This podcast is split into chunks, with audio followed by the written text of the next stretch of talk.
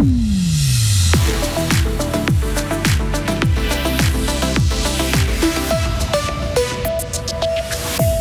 10% des médicaments remboursés sont en rupture de stock en Suisse. Les pénuries ne sont pas nouvelles, mais se sont aggravées ces dernières années, la faute notamment à la mondialisation.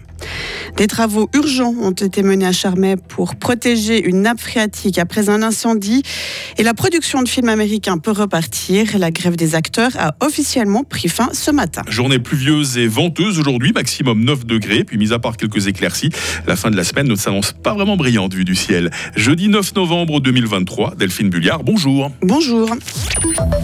Un millier de médicaments remboursés manquent sur les étals des pharmacies suisses. Cela correspond environ aux 10% des spécialités prises en charge par l'assurance maladie. Parmi les médicaments qui manquent, on peut citer par exemple le Temesta, quasiment introuvable depuis juillet. Cette pénurie de certaines substances peut inquiéter les patients quant à leur prise en charge.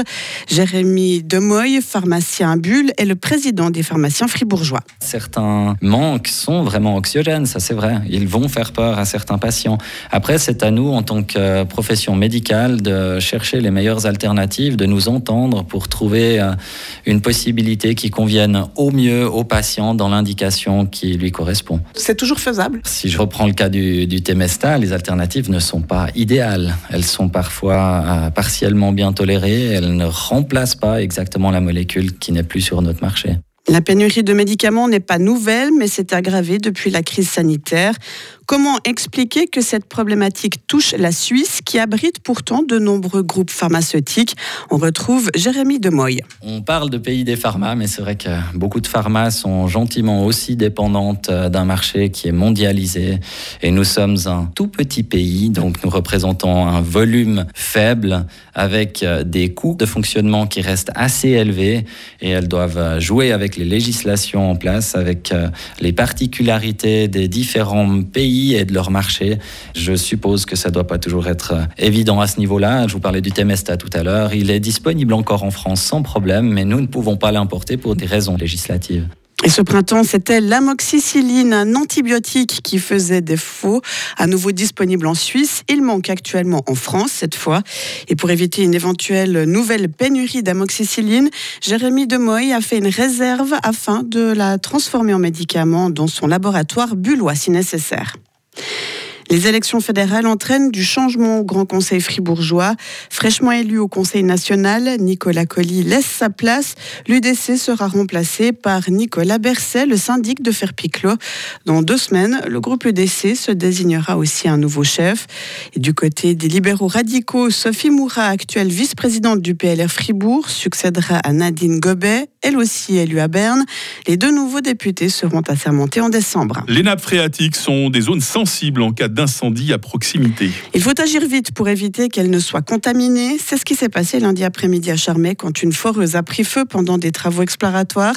La vingtaine de pompiers sur place a rapidement éteint les flammes, mais sans l'aide de produits chimiques pour ne pas polluer le sol. Des travaux ont dû être exécutés dans la foulée pour empêcher toute contamination de la zone de captage d'eau potable. Si tout est désormais sous contrôle, des travaux doivent encore être terminés sur le site.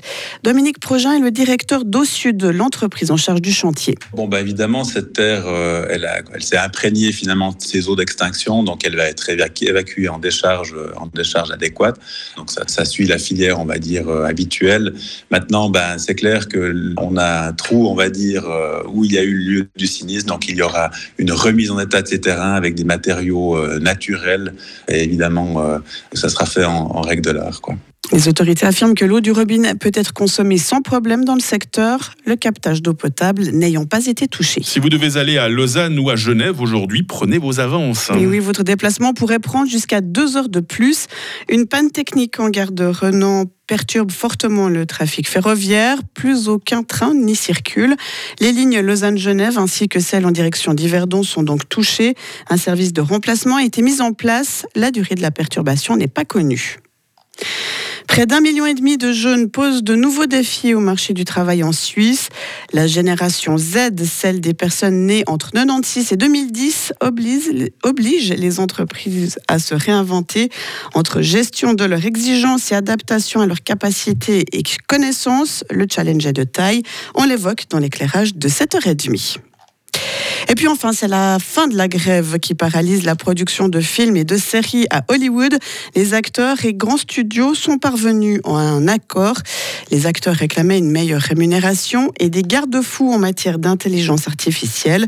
Le mouvement, qui aura duré 118 jours, a coûté des milliards à l'économie américaine. Et suscité beaucoup de frustration également chez les cinéphiles, hein, parce qu'il y a des films qui ont pris du, retard, euh, Delphine. Hein. Oui, puis il faut rappeler aussi qu'il se faisait dans la foulée de la grève des scénaristes qui a pris fin, elle, hein.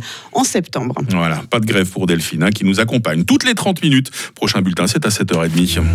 Retrouvez toute l'info sur frappe et frappe.ch. Il est 7h06. La météo avec Bauhaus Matran, ton spécialiste pour l'atelier, la maison et le jardin. Économise maintenant du temps avec Click and Collect, bauhaus.ch.